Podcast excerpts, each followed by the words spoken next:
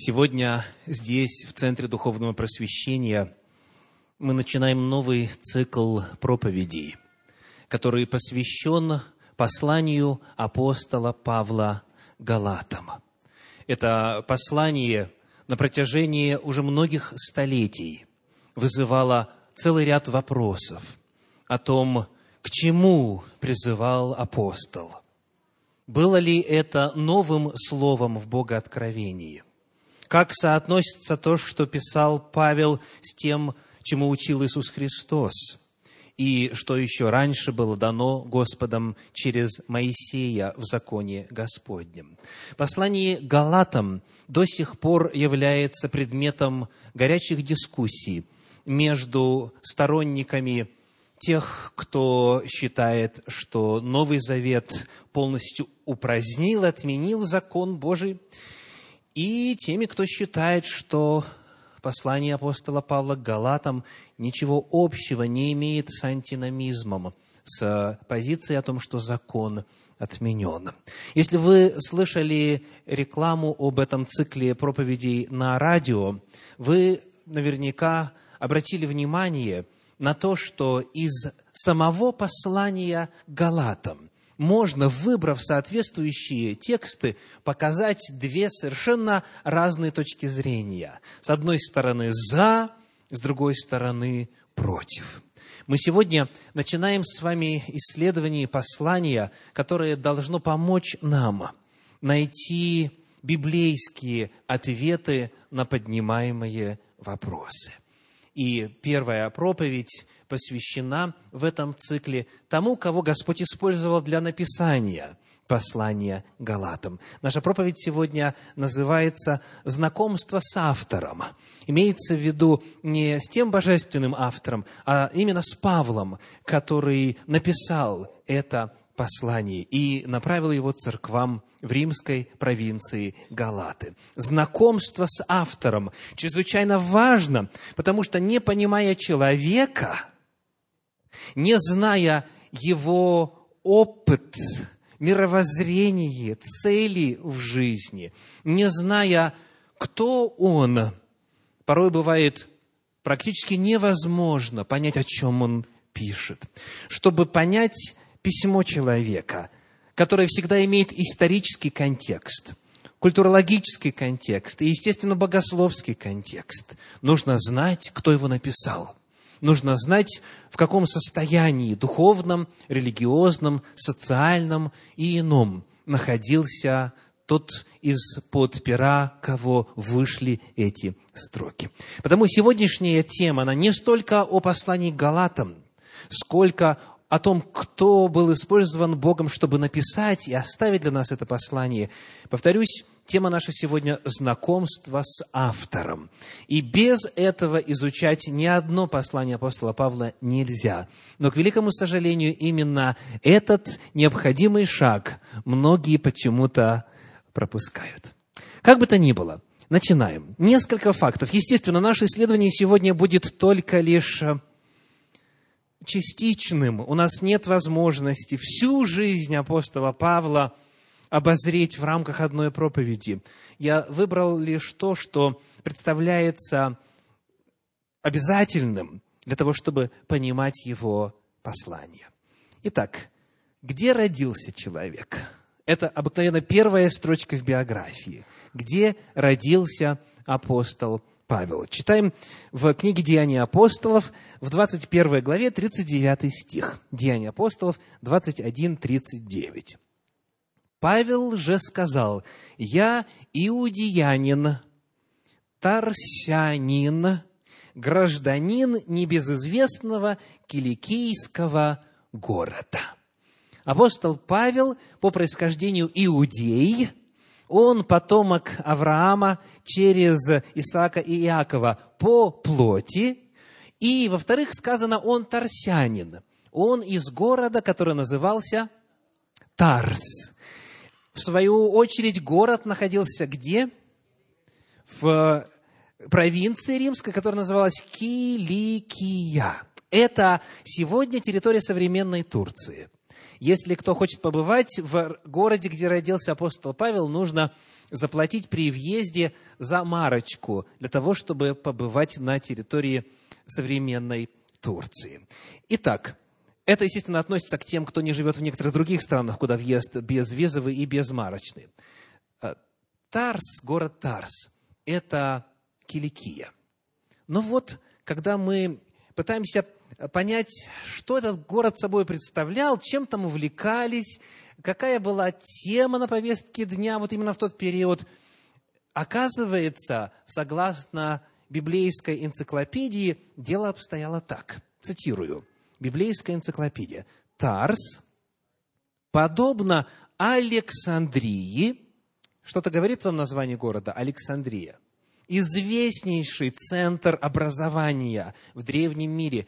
Библиотека Александрийская была самой богатой за всю историю человеческой цивилизации. Итак, Тарс, подобно Александрии, говорит энциклопедия, славился своей ученостью. Страбон, историк, с особенной похвалою отзывается о ревностном усердии, с каковым торсийцы предавались учености. И, конечно, бывают и исключения, но, как правило, если человек живет в образованном городе, где образование ценится, где этому посвящается много времени, то, как правило, человек образован. Итак, у апостола Павла уже с самого начала было преимущество по сравнению со многими другими иудеями его эпохи, потому что он родился в просвещенном городе, он мог получить хорошее образование.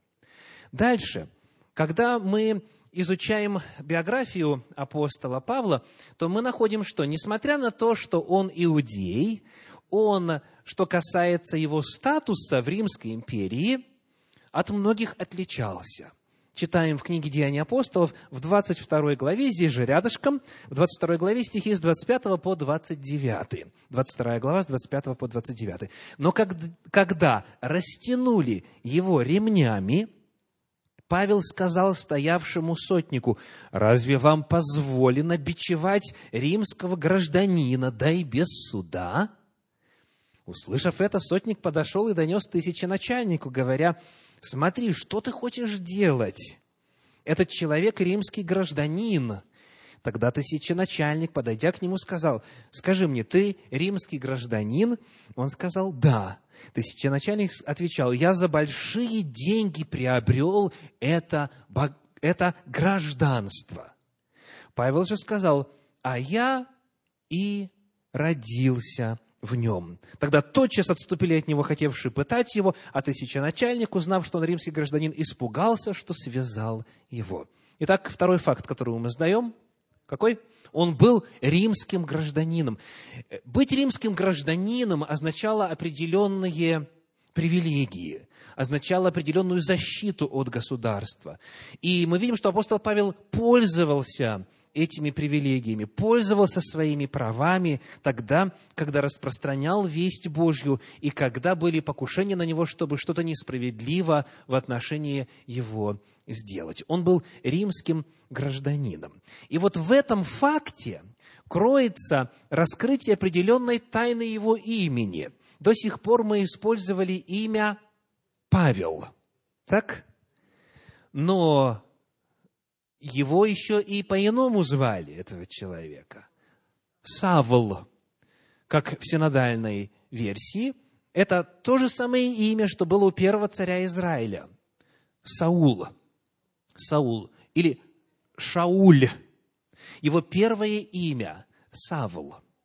И вот существует мнение, э, в особенности среди христиан, о том, что причина, по которой есть два имени Савл и Павел, Причина кроется в опыте обращения Савла из иудаизма в христианство.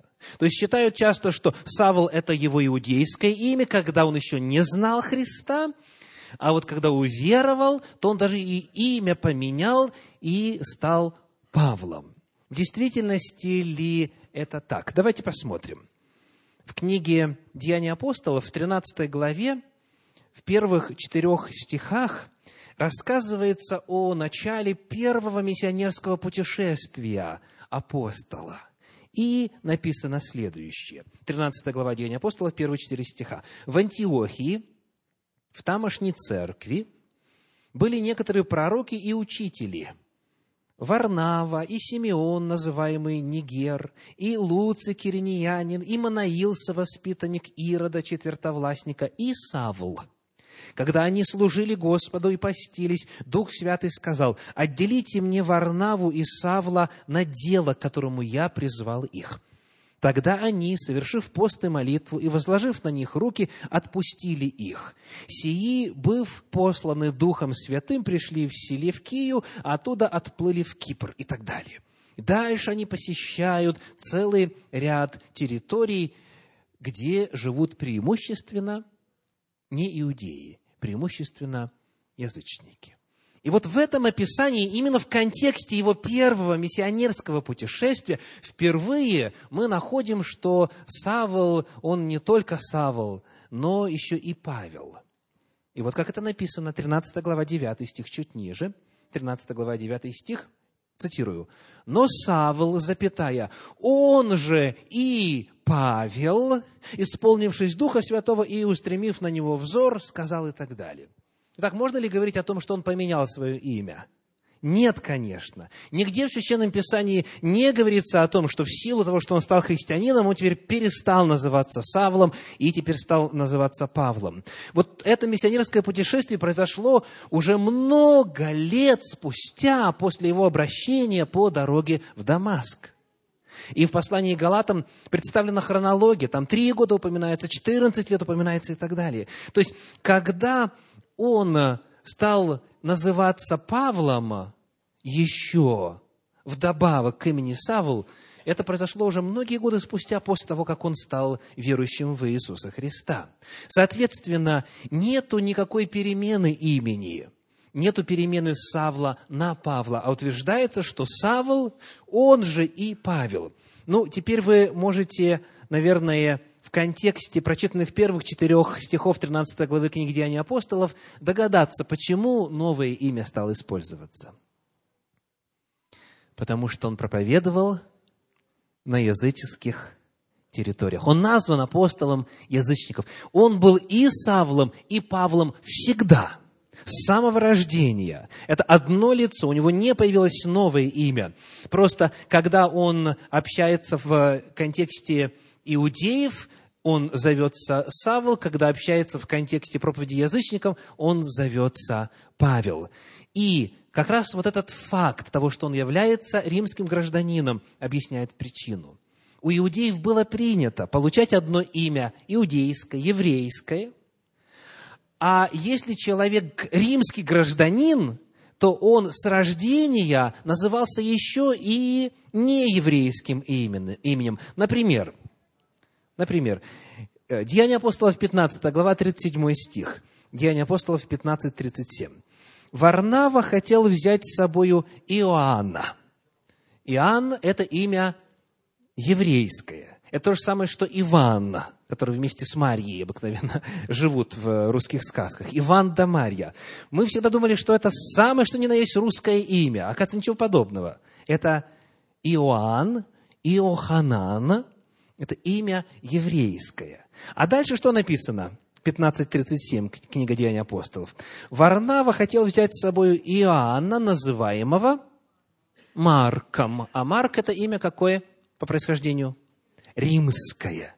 Маркус римское имя. То есть один и тот же человек называется и Иоханан, и Маркус. И это, как правило, было в случае тех иудеев, которые рождались в римском гражданстве или будучи от родителей римскими гражданами. Есть еще один пример в Священном Писании. Кто нам поможет? Когда у одного и того же человека было и иудейское имя, и греческое имя. Петр, конечно, сказано Симона, называемого Петром.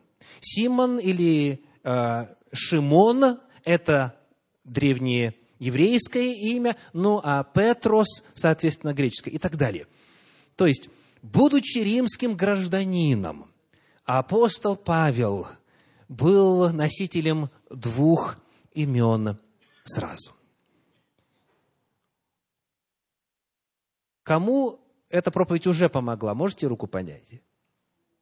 Так, так, так. Аллилуйя, я так радуюсь. Я так радуюсь. Еще один факт. Образование. Мы уже выяснили, что он родился в образованном городе. У него были большие возможности с самого начала. Однако Священное Писание содержит больше информации на эту тему. Давайте посмотрим на книгу Деяния апостолов, 26 главу, 4 стих. Деяния апостолов, 26, 4. «Жизнь мою от юности моей, которую сначала проводил я среди народа моего, где? В Иерусалиме знают все иудеи. Итак, несколько вопросов. Когда апостол появился в Иерусалиме? Сказано от юности. Еще одно слово. Сначала. Но что-то получится от юности сначала я жизнь мою проводил в Иерусалиме. Какие ваши версии? Очевидно, он попал в Иерусалим в очень нежном возрасте, скорее всего, в детском возрасте. То есть, вне сомнения, он родился в Тарсе Киликийском, но затем, чуть позже, он оказался в Иерусалиме. Как правило, бывает так, что дети, переезжая из Тарса в Иерусалим, прихватывают с собой и братьев, и сестер, и родителей. Согласны?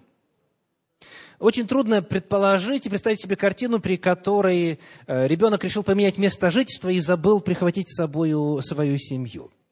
Скорее всего, соответственно, вся семья апостола Павла переехала в Иерусалим. Для чего? Для чего?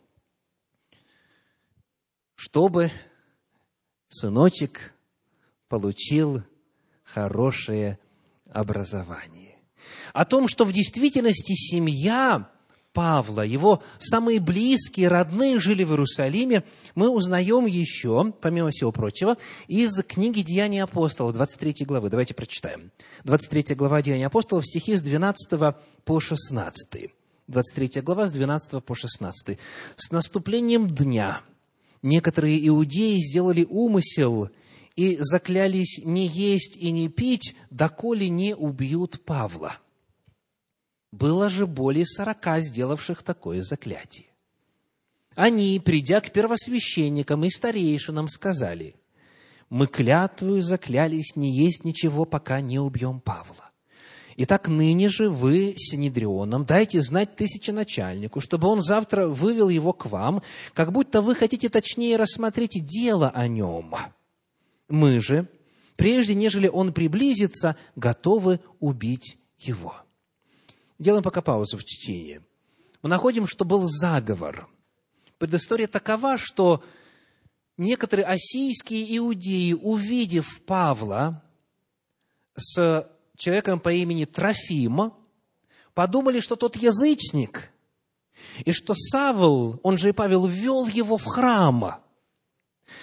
То есть на двор храма. А из истории мы знаем, что был двор язычников, и потом была стена, ограда около метра высотой, и на нем на трех языках было четко написано на еврейском, на греческом и на латыни, что язычнику нельзя переступать следующий двор, а если переступит, он сам будет повинен в своей смерти.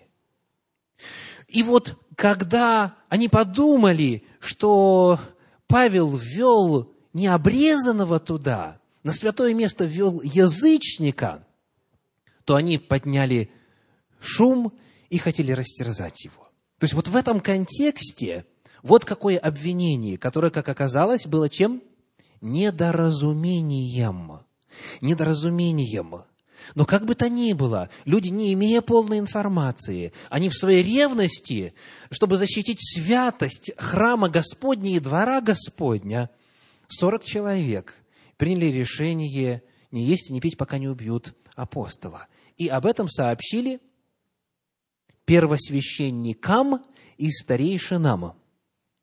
Хочу обратить ваше внимание на это слово. Первосвященники и второе – старейшины. То есть, это верхушка. Это самые главные в народе. Вот помня все это, мы теперь с вами можем прочитать 16 стих. «Услышав о сем умысле, сын сестры Павловой пришел и, войдя в крепость, уведомил Павла». Что мы отсюда видим? Первый факт. В действительности семья Павла жила в Иерусалиме. То есть его племянник жил в Иерусалиме. Соответственно, скорее всего, и сестра его жила в Иерусалиме. Сказано, что сын сестры Павловой. Но самый главный вопрос другой.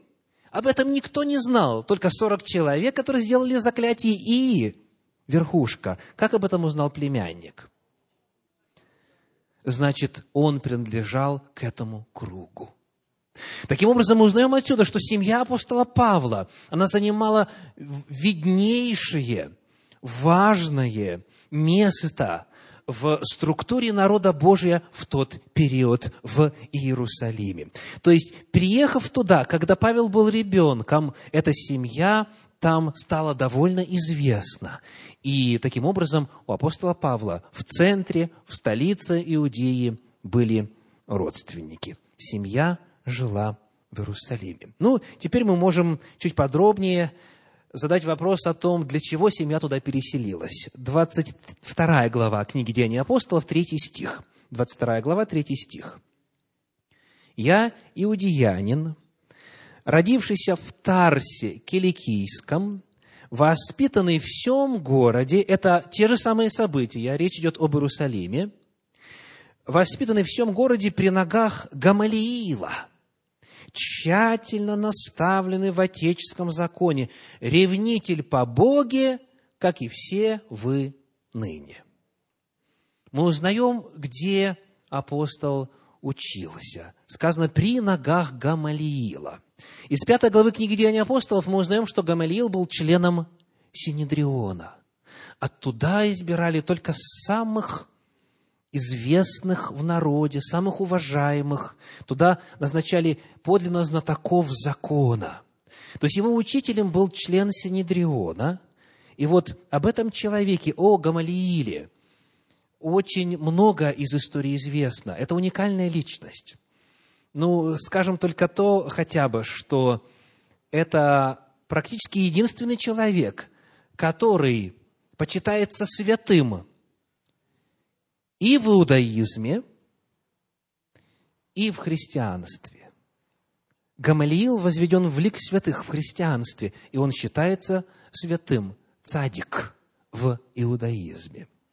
Хотя бы немножечко о нем. Я цитирую по электронной еврейской энциклопедии. Гамлиэль Газакен, то есть старший, Гамалиил старший, или Рабан Гамлиэл первый, внук Хилела, или в других транскрипциях Гилеля. Шамай и Гилель – это два виднейших равина, две виднейших школы накануне служения Иисуса Христа. Внук Хилела жил в первой половине первого века, поддерживал тесные связи с евреями диаспоры, автор многих галахических постановлений. То есть он был э, законотворцем. На базе Торы он помогал формулировать законы, которые рассказывали, как Тору применять и исполнять в то время. В особенности, дальше сказано в энциклопедии, в защиту правовых интересов женщин. Его постановления часто сопровождаются формулой «для блага человечества». Очень интересная личность, если вам эта тема интересна, поищите, посмотрите, очень много о нем написано. Вот такая фигура, известнейшая личность в иудаизме, была учителем Савла, когда тот приехал в Иерусалим, чтобы продолжить свое образование, будучи ребенком. В послании Галатам в первой главе, в 14 стихе рассказывается о том, каким студентом, каким учеником был Савл. Галатам 1.14. Читаем и преуспевал в иудействе более многих сверстников в роде моем, будучи неумеренным ревнителем отеческих моих преданий. Термин «сверстник», как правило, имеет э, смысл, э, когда людям немного времени. То есть, вот эта фраза «преуспевал в иудействе более многих сверстников» вроде моем описывает как раз-таки вот то время, когда Павел учился. Среди, скажем, подростков, среди юношей он был одним из лучших.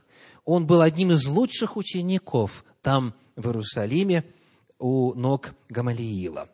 Книге «Деяния апостолов» в 26 главе, в стихах 24 и 25 об образовании Павла сказано следующее, довольно лестно, хотя и спорно. Деяния апостолов, 26 глава, стихи 24 и 25. «Когда он так защищался, Фест громким голосом сказал, «Безумствуешь ты, Павел!» И вот причина. Какая?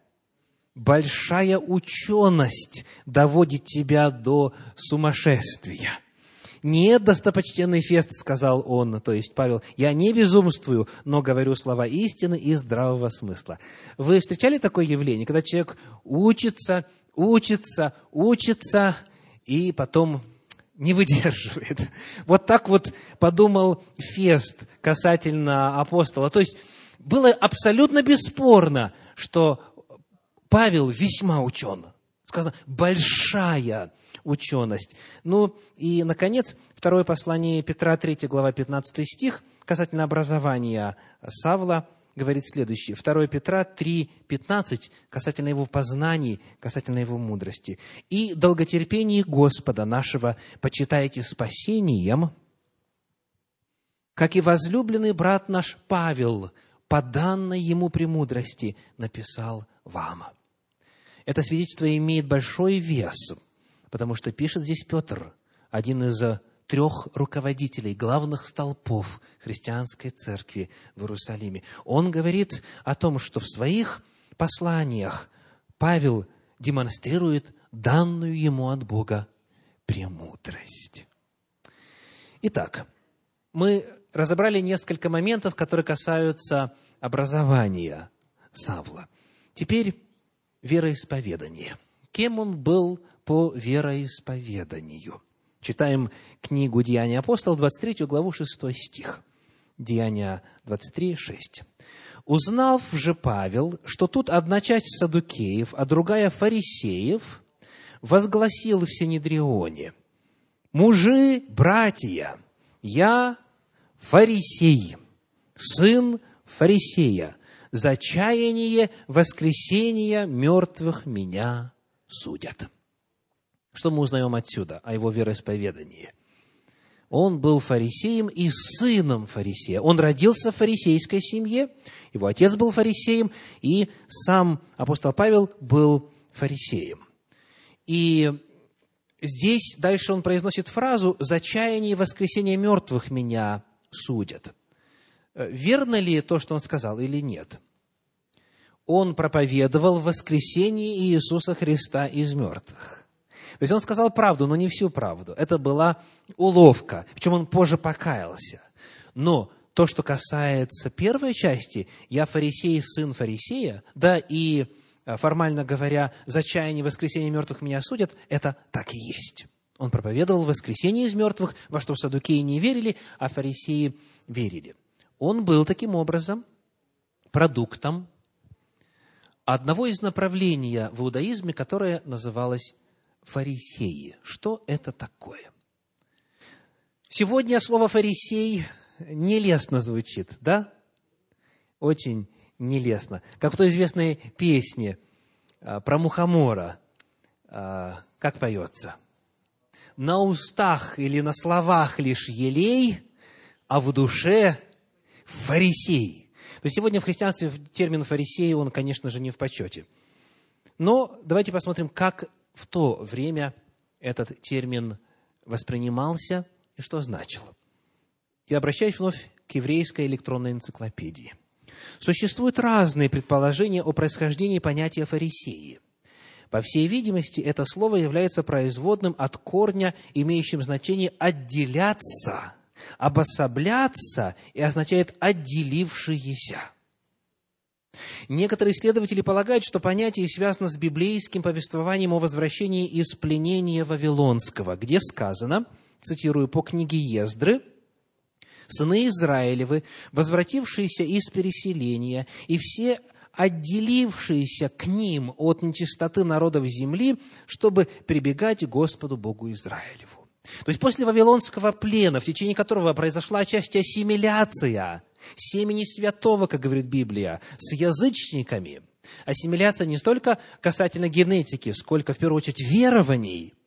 После этого под руководством Ездры и Неемии произошло возрождение. Стала Тора читаться общественно, стали богослужения проводиться, там был затем и а, храм сооружен и так далее. Так вот, в это время был призыв отделиться, отделиться от всех иноплеменных, от дочерей чужого Бога, как говорит книга пророка Малахии.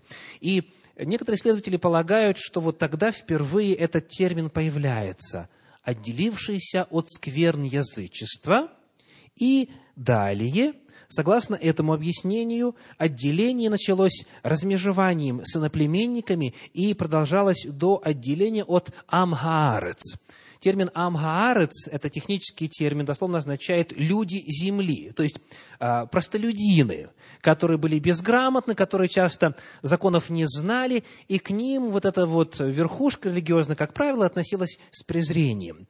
То есть среди всех иудеев, живших вот тогда, в первом веке, фарисеи были отделенными. Причем особый упор делался на законы о чистоте и нечистоте. В этой трактовке название фарисеи не имело, не имело отрицательных коннотаций. Апостол Павел таким образом родился в семье, где соблюдению Торы, святости, скрупулезному исполнению законов Божьих уделялось особое первоочередное внимание.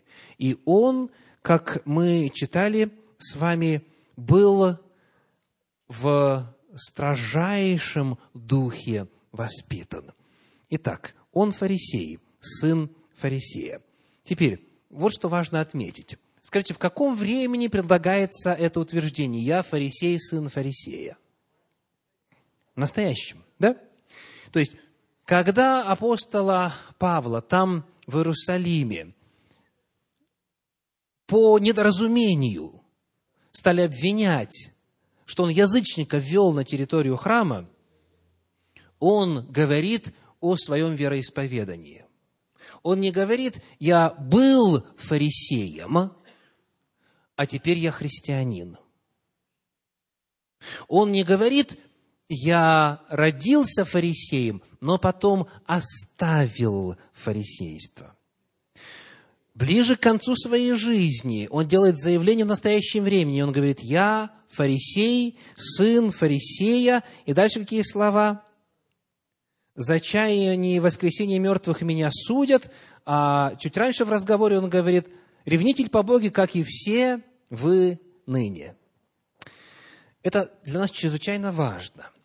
Он продолжал себя считать фарисеем и после обращения к Иисусу Христу, к вере в Иисуса Христа. Более того, давайте посмотрим на 21 главу книги Деяний апостолов, где мы должны увидеть, что это явление было очень распространенным. 21 глава в книге Деяния апостолов говорит о том, сколько было уверовавших. 20 стих – Деяние 21, 20. «Они же, выслушавши, прославили Бога и сказали ему, «Видишь, брат, сколько тысяч уверовавших иудеев, и все они ревнители закона». Что значит «уверовавших иудеев»? Означает ли это, что до этого они были атеистами? В каком смысле уверовавших? Увидевших, что пророчества о Машехе, о Мессии исполнились в жизни служения Иисуса Христа, Иисуса из Назарета. То есть они были уверовавшими в Иисуса Христа и продолжали быть кем? Ревнителями закона. Теперь несколько страничек назад, 15 глава книги Деяний апостолов, 15 глава, 5 стих. Деяния апостолов 15, 5. Тогда восстали некоторые из фарисейской ереси уверовавшие и говорили, что должно обрезывать язычников и заповедовать соблюдать закон Моисеев. Вот эта фраза «из фарисейской ереси уверовавшие». То есть это были фарисеи, которые уверовали в Иисуса Христа. Термин «ересь», опять же, с течением времени приобрел негативные коннотации. Когда кто-то думает, что его собеседник ошибается, он говорит, это ересь. Вот. Но на самом деле слово э, ересь в подлиннике в греческом «айресис» означает просто э, богословская школа, направление, учение. Вот такое направление. Э, дело в том, что если использовать термин «ересь», то христиане назывались последователями назарейской ереси. То есть христианство – это тоже ересь. В каком смысле? В библейском смысле. Учение, движение, направление. Итак, апостол Павел, повторюсь, ближе к концу своей жизни, говоря о себе в настоящем времени, заявляет, я кто? Фарисей. Я фарисей, сын фарисея. Теперь переходим чуть дальше к 26 главе книги Деяний апостолов, стихи 4 и 5. 26 глава, 4 и 5. «Жизнь мою от юности моей, которую сначала проводил я среди народа моего в Иерусалиме, знают все иудеи. Они издавна знают обо мне, если захотят свидетельствовать, что я жил фарисеем по строжайшему в нашем вероисповедании учению». Итак, с детства апостол Павел отличался богобоязненностью – с детства он стремился жить по, самым, по самым строгим, самым прилежным канонам соблюдения Торы. Он неоднократно и о себе говорит, и в принципе так известен, как о ревнителе. Он был ревнитель о Боге. Он ревностно стремился соблюдать волю Божью. И таких людей никогда не было, исторически говоря, более пяти-шести тысяч. То есть из всех иудеев за всю историю, когда фарисеи существовали, максимум эта группа достигала 5-6 тысяч. То есть туда брали только лучших исполнителей Божьего закона. Еще об его вероисповедании читаем в третьей главе послания филиппийцам стихи с 4 по 6. Третья глава, стихи с 4 по 6. «Хотя я могу надеяться и на плоть, если кто другой думает надеяться на плоть, то более я, обрезанный восьмой день, из рода Израилева, колена Вениаминова, евреи от евреев, по учению фарисей, по ревности гонитель Церкви Божьей, по правде законной, непорочной. Вы знаете, это очень серьезное заявление. Что означает по правде законной, непорочной? Это эквивалент еврейского термина цадик, праведник. То есть, о котором окружающие могли засвидетельствовать, что он ни в чем не нарушает Божьи предписания. Это в действительности высокий уровень. Это показывает, что апостол стремился к Господу и жил в соответствии с заповедями Господними. Книга Деяний апостолов, 9 глава, стихи 1 и 2, возвращают нас к вопросу о том, какому классу, какому слою в иудаизме принадлежал апостол и его семья. 9 глава, первые два стиха. Савл же, еще дыша угрозами и убийством на учеников Господа, пришел к первосвященнику и выпросил у него письма в Дамаск к синагогам, чтобы кого найдет последующих всему учению и мужчин и женщин, связав, приводить в Иерусалим. Это эквивалент тому, чтобы сегодня получить прямой доступ к главе какой-нибудь церкви. Ну, например, кому вы хотите попасть на прием?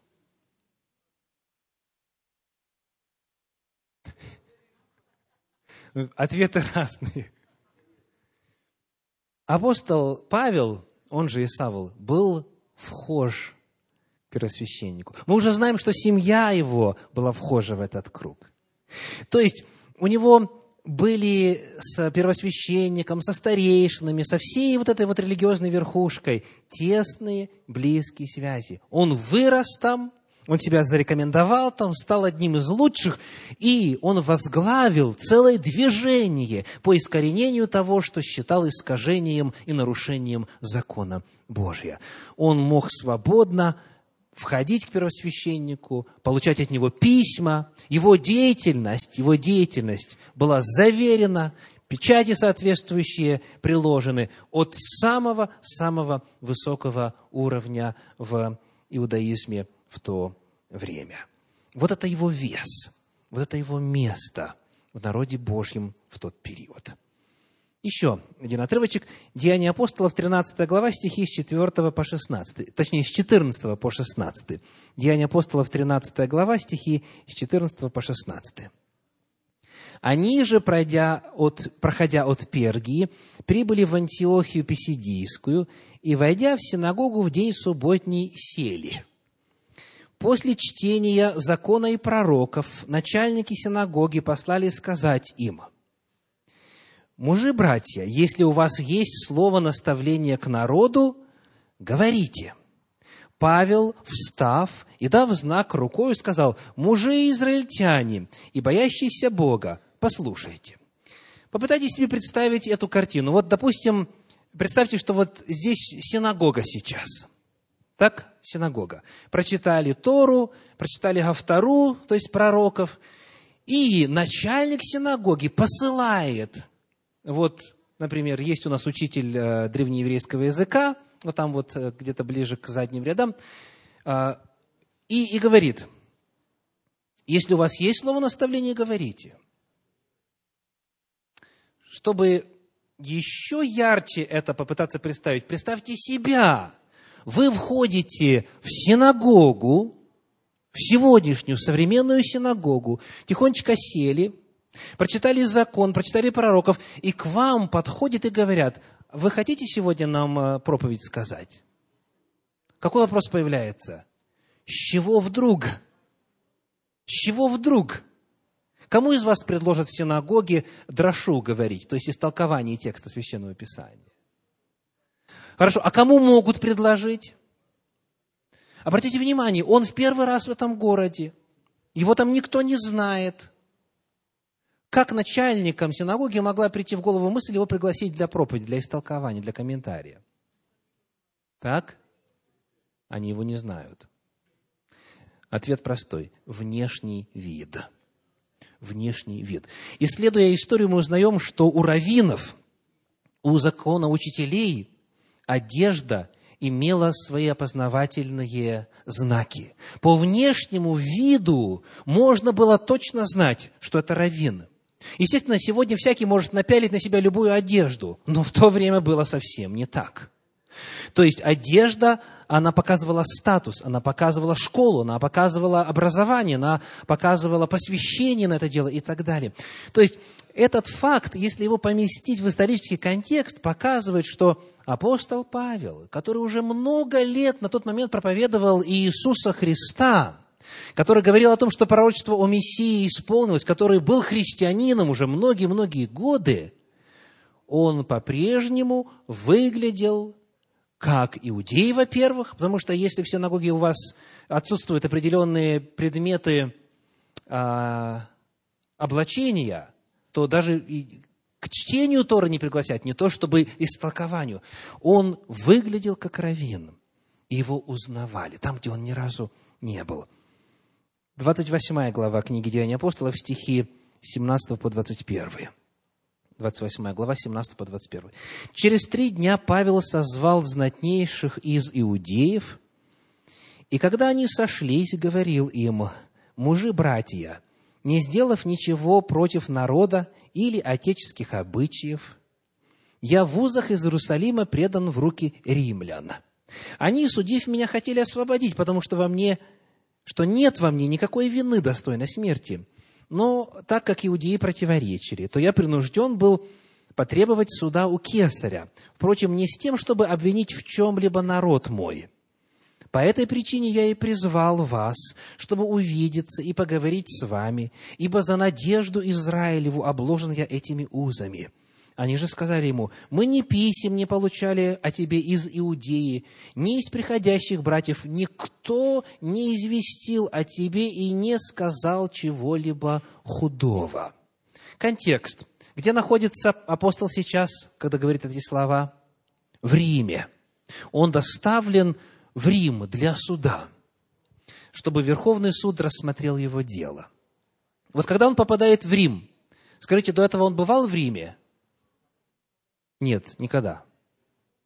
То есть, по его утверждению, а, которое мы можем прочитать в послании к римлянам, собственно, он всегда хотел туда попасть, но попал только в качестве узника.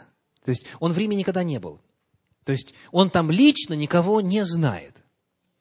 И вот, а, когда один из современных богословов преподает а, вот этот момент, он говорит, этот богослов сам иудей – по происхождению. Он говорит, представьте, что я приехал в Нью-Йорк, в соответствующий район Нью-Йорка, и послал к знатнейшим иудеям, к самым известным членам общины. И сказал, я приехал, приходите ко мне в гостиницу навстречу. Вот он задает вопрос, сколько человек появится? Сколько человек появится? Что нужно, что мы самые знатные люди из числа иудеев в столице, в Риме, пришли на встречу с кем-то. Конечно, нужно обладать соответствующим статусом. Нужно обладать влиянием, авторитетом, который выходит далеко за пределы той местности, где ты живешь. То есть он, будучи э, и представителем Синедриона и первосвященника в Иерусалиме был известен везде, повсюду. И они пришли, и более того, у них одна встреча состоялась, потом во время этой встречи они подтверждают, что э, ничего худого о нем не известили, а, а почта, что касается таких вопросов, работает отлично, потому что много времени уже прошло, пока он переселился или его привезли из Иерусалима в Рим. Они говорят, у нас против тебя нет ничего, и он назначил им отдельный день, и они вновь приходят. То есть это показывает уровень его влияния уже после того, дорогие мои, братья и сестры, и уважаемые гости, уже после того, как его путь жизненный в качестве апостола язычников и проповедника христианства – подходит к концу, потому что в Риме он был казнен. Вот таким авторитетом, таким уважением, таким статусом он обладал среди иудеев в то время. Образ жизни, к чему мы будем, по милости Господней, обращаться в следующую субботу, образ жизни его тоже о многом свидетельствует. Он говорит, «Я не сделал ничего против народа или отеческих обычаев». Это очень серьезное заявление – ну и, наконец, 26 глава книги Деяний апостолов, стих 22, мы по-прежнему изучаем вероучение апостола. 26 глава, 22 стих. «Но, получив помощь от Бога, я до сего дня стою, свидетельствуя малому и великому, ничего не говоря, кроме того, о чем пророки и Моисей говорили, что это будет». Итак, какова проповедь апостола Павла? Что он говорил? Он не говорил ничего, кроме того, что говорили Моисей и пророки. Вот это его самоопределение, это его вера. Увидев, что Иисус из Назарета, Иешуа из Назарета, в действительности есть Богом помазанный Машех, он принял его, поверил в него в качестве Господа – и это обращение, оно не лишило апостола Павла статуса в иудаизме, это не лишило его понимания необходимости соблюдать закон Божий, это не лишило его убежденности в том, что то, что сказал Моисей, и то, что сказали пророки, и живо, и действенно, и не поддается никаким модификациям и изменениям. Я приглашаю вас дома прочитать девятую главу книги Деяний апостолов и посмотреть, что изменилось тогда, когда он увидел то сияние по пути в Дамаск. Какое поручение он получил от Господа? В чем заключалась его миссия? И вы увидите, что это касалось только лишь одного вопроса. Какого? Кто есть Иисус из Назарета? Вот это единственное, что поменялось. И апостол, когда обратился, он принял это, потому что всю жизнь в это верил, и потому что, наконец-то, его чаяния исполнились. В девятой главе книги Деяний апостолов я хочу только несколько стихов прочитать для того, чтобы завершить сегодняшнюю проповедь. Стихи с 3 по 6, 10, 11, 15 и 16. Деяния апостолов, 9 глава, стихи с 3 по 6, 10, 11, 15 и 16. «Когда же он шел и приближался к Дамаску, внезапно сиял его свет с неба. Он упал на землю и услышал голос, говорящий ему, «Савл, Савл, что ты гонишь меня?»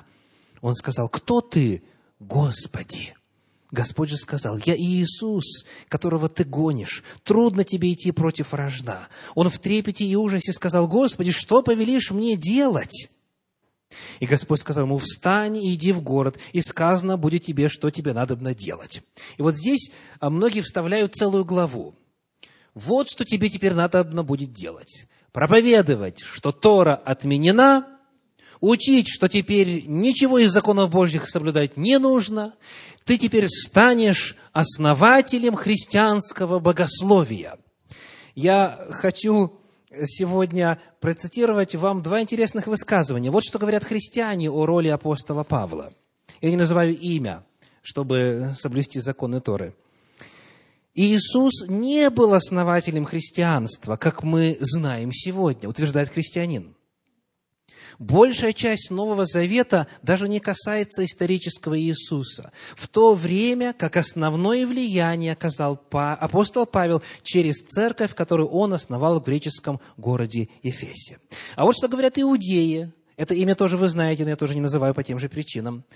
Основатель христианства, говорит один из современных раввинов, основатель христианства, тире, ученый еврей Шауль из Тарса, он же апостол Павел. То сегодня распространено мнение, что основателем христианства как раз является апостол Павел, потому что многие полагают, что он как раз-таки в своих посланиях сформулировал базовые понятия, что закон теперь не нужен. Закон отменен. Эпоха Ветхого Завета закончилась, и, соответственно, эпоха действия Торы, законов Божьих, закончилась. И многие полагают, что как раз вот это ему Иисус Христос сказал, отвечая на вопрос Савла, «Господи, что повелишь мне делать? А каким же был Божий ответ? Давайте вернемся к нашему отрывочку. Девятая глава книги Деяний апостолов. Читаем стихи 10, 11, 15 и 16. «В Дамаске был один ученик именем Анания, и Господь в видении сказал ему, «Анания». Он сказал, «Я Господи». Господь же сказал ему, «Встань и пойди на улицу, называемую прямую, и спроси в Иудином доме Тарсянина по имени Савла, он теперь молится. Господь сказал ему, 15 стих, «Иди, ибо он, то есть Савл, есть мой избранный сосуд, чтобы...» Вот определение миссии, вот цель жизни Савла. «Чтобы...» возвещать имя мое перед народами. То есть народы в подлиннике не иудеи, так, язычники. Перед народами и царями, и сынами Израилевыми. И я покажу ему, сколько он должен пострадать за имя мое. Что повелишь мне делать? Ответ иди и проповедуй, что Иисус из Назарета – это как раз то имя, которым надлежало бы нам спастись, что в нем исполнились пророчества, в отношении которого иудеи на протяжении многих-многих столетий испытывали веру и надежду. Вот его миссия. Вот что поменялось. Послании Галатам, 1 глава, стихи 15 и 16 говорят, Галатам 1 глава, 15 и 16, «Когда же Бог, избравший меня от утробы матери моей и призвавший благостью Своей, благоволил открыть во мне Сына Своего, чтобы я благовествовал Его язычникам, я не стал тогда же советоваться с плотью и кровью». Какое поручение? Какое призвание? Благовествовать Сына Божия, благовествовать Иисуса Христа. Апостол Павел принял это поручение от Господа. И, оставаясь иудеем, оставаясь семенем Авраама по плоти, оставаясь фарисеем, ничего не сделав против закона или отеческих обычаев, он до самой смерти был провозвестником Иисуса для язычников и для народа иудейского. И в этом отношении – вот в том, как он откликнулся на Божий призыв, он должен быть примером для подражания всем нам.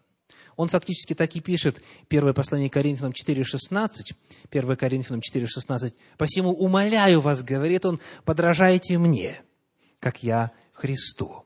Помните ли вы, сколько времени прошло с тех пор, как Савл понял, что Иисус есть Мессия, и тем, как он начал выполнять миссию, которую Господь его призвал. Сколько времени прошло? Давайте прочитаем. 9 глава Деяния апостолов, стихи 17 по 22. 17 по 22.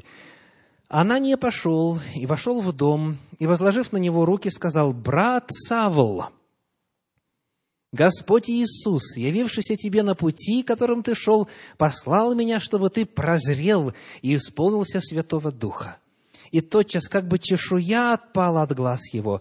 И вдруг он прозрел, и, встав, крестился, и, приняв пищу, укрепился, и был Савл несколько дней с учениками в Дамаске, и тотчас, и тотчас, говорит Священное Писание, и тотчас стал проповедовать в синагогах об Иисусе, что Он есть Сын Божий. И все слышавшие дивились и говорили, не тот ли это самый, который гнал в Иерусалиме призывающих имя сие?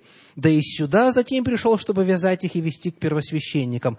А Савл более и более укреплялся и приводил в замешательство иудеев, живущих в Дамаске, доказывая, что сей есть Христос. Вот в этом, в первую очередь, апостол Павел пример для подражания. Касательно вот той живости, отклика на истину Божию, которая перед ним открывалась? Как только Господь его остановил, первый вопрос, который он задает, как звучит? Господи, что повелишь мне делать? И Господь говорит, я скажу тебе, что делать. Иди и проповедуй, что я есть Господь, что Иисус есть Мессия. И он тотчас же начал это делать. К великому сожалению, очень многие, даже, возможно, из присутствующих здесь, уже давно услышали, что им надо делать, но до сих пор не делают. Очень многие, услышав Божью истину, просто принимают ее к сведению и радуются, говорят, аллилуйя, теперь и это тоже имеет смысл. Очень многие, слушая весть Божью, слушают только для того, чтобы получить и умножить информацию. Священное Писание, рассказывая об апостоле Павле, ставит его для всех нас в пример – тотчас же, тотчас же стал выполнять свою миссию. Я хочу призвать вас сегодня, чтобы в вашем духовном опыте, как когда-то в опыте апостола Павла, исполнился следующий идеал. Последний стих на сегодня. Книга Псалтирь, 118 глава, стих 60. Псалом 118, 60. Давайте прочитаем вместе, вслух, с экрана спешил и не медлил соблюдать заповеди Твои. Когда Господь вам что-то открывает, не откладывайте, не советуйтесь с плотью и кровью, не откладывайте в долгий ящик, не принимайте просто как информацию. Это призыв. Когда Господь вам открывается, когда вы что-то узнаете о Нем новое, спешите и не медлите – исполнять Божьи заповеди, как делал Савол и Старса. Аминь.